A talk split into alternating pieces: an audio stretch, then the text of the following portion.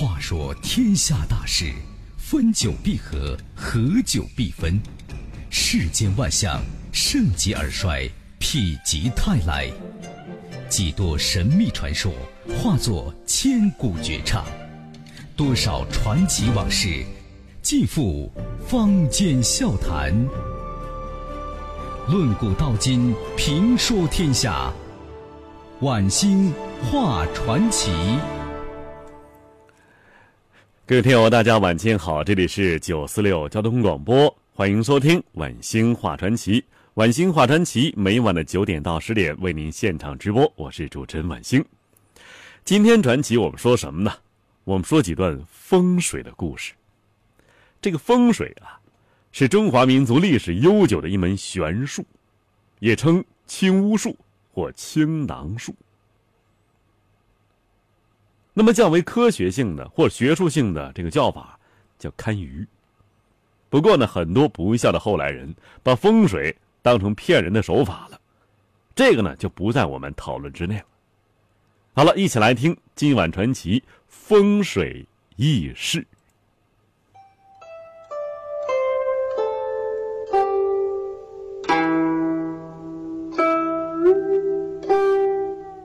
先说第一段，反转天下的风水师。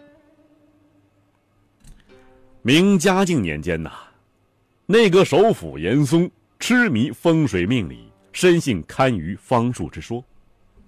有一次啊，皇上因为京城下水道不畅，大雨的时候啊总引发涝灾，准备进行修整。这严嵩听完之后啊，就急急奏道：“说启禀武皇啊！”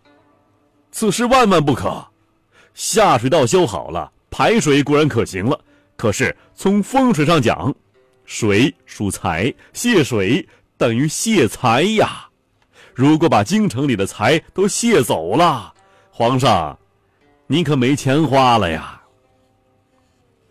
这严嵩啊，这般爱财，自然积下了金山银海，仓库放不下了，就挖了一个深一丈。方五尺的大轿子，而且运了三天三夜银子，才把这个地印子这个窖啊填满了。可是啊，没有填进印子的银子还很多呢。这严嵩啊，就站在轿边，看着白花花的银子，突然呢，悲上心来。自古前世祸害，攒的越多，以后祸端越大呀。由于存了这个心事，一连几天。严嵩都是闷闷不乐的。话说这一天呐，严嵩一个人着便服到街头散心，拐过一个巷口，对面呢来了一个道人老道。严嵩心中一动啊，细打量，见道人呢四十来岁，身材瘦长，目朗清晰，倒有几分的仙风道骨。于是啊。他叫着道人，在一旁茶摊上坐下。这道人自称姓蓝，自幼在终南山修道。奉过茶后啊，严嵩写了一个“囚徒”的“囚”字，让道人测算。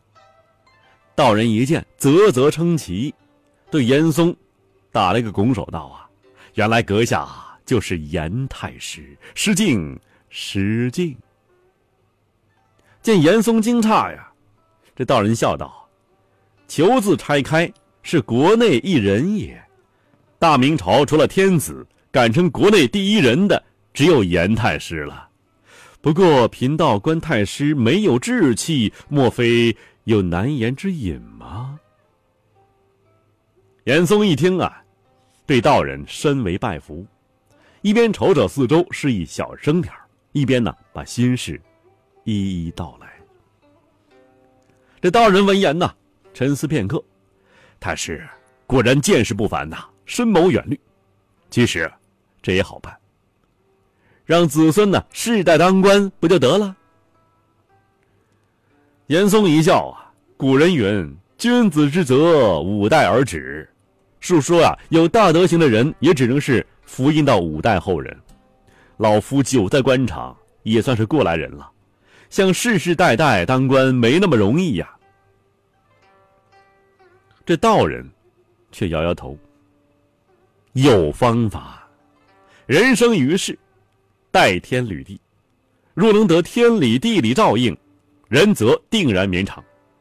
如果太师能寻得风水宝地，百年之后葬于其中，定能保十世子孙呢。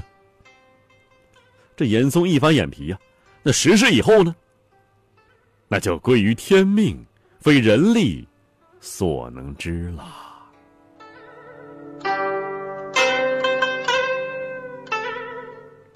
转眼就过了月余啊，严嵩啊，正练字儿呢。严嵩的字儿啊非常好，大家自成一体。下人这时候来报，说有道人求见。严嵩急令摆酒相迎啊。酒过三巡，菜过五味，这道人说呀：“贫道奉太师之令，在太师老家分一县踏到一块吉地。那处山水环抱，封藏器具，风水上佳。若有人葬于此，后世要出宰相。可是啊，地形太大，贫道一时踏不准急眼，便星夜借星斗定位。子夜时分呢，贫道正用罗盘归测北斗。”突然一阵风刮过，只见地中涌出一穴，从中冲出个拳头大小的人，口中念念有词。骑匹小狗大小的骏马，贫道呢将罗盘将小人打落，那马惊慌而逃，借着月光看去，居然呢是一只白兔。说着，这道人呢掏出一物地上。掏一个东西了，递上去。那小人落地变成这个模样了。严嵩接过来啊，见是灰蓬蓬的一团雾势，质地似玉似石，摸上去暖暖的，但形状丑陋，看不出具体名堂。严嵩把物件放在桌上，突然呢，这桌下巡视的几只猫大叫几声啊，争先恐后的。向他扑去，严嵩啊恍然大悟，这是只鼠形。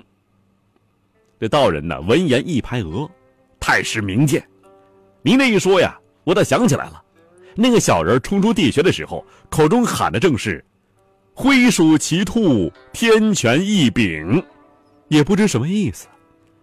贫道后来一测，此穴正在风水吉眼之上啊。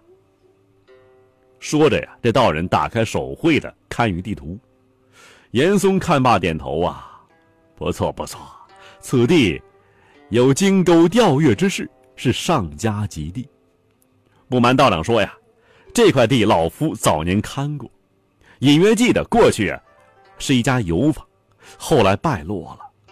若真是风水宝地，怎么不见那油坊主人发迹呢？这道人的脸色微变。这正说明啊，此地宜阴宅，不宜阳宅呀。喝罢酒啊，已是夜半了。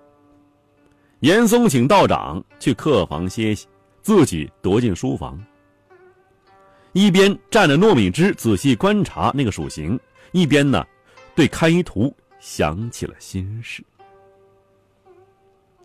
严嵩前半生啊，都在官场坐冷板凳。六十几岁呀，才得皇上赏识。得势之后，他曾经衣锦还乡，亲自祭奠列祖列宗，可祭来祭去，始终找不到高祖与曾祖的坟墓。严嵩没有办法，又不敢乱刨啊，怕泄了清气。正懊恼呢，就听到一阵咚咚响啊！细看一下呀，不远之处旁边一个老油坊正榨油呢。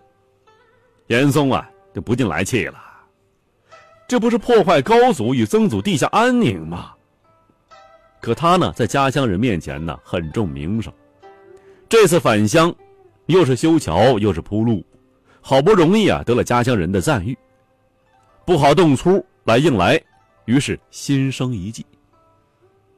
他假装啊，到油房歇脚，喝着油坊主献上的香茶，忽然呢，对一块压油石产生了兴趣。而且啊，要掏钱买下来。油坊主见了严大人，巴结来不及呢，就白送他。严嵩一瞪眼呐：“您这是要在家乡人面前陷老夫于不义吧？那这样吧，这十两银子呢是定金，这段时间呢，老夫派人来取货。油坊主心里乐开花了，谁能想到，一块破石头啊这么值钱呢？严嵩走后，油坊主啊怕出意外，毁了严大人的宝贝青石，油坊也不开了啊，整天守着青石，一天擦洗三遍。仨月之后啊，严嵩派人来了，来人一见青石是连叫可惜呀，丢了二十两银子，扭头就走。这油坊主啊，莫名其妙。拉住一问，那人说呀：“这青石啊，榨了几百年的油，浸入油的这个石头啊，里面养成一只玉油鼠。如今你三个月不榨油了，石中那玉鼠没有油饿死了，这石头啊，一文钱不值了。这事儿啊，就传开了，油坊主成了当地人的笑柄。再加上啊，开油坊，关键是什么呢？是季节和人气。”油坊主关了几个月油坊，把客户都撵走了，再想招回来难上加难呢。这生意一垮，无奈之下，油坊主只得举家迁离，另谋出路。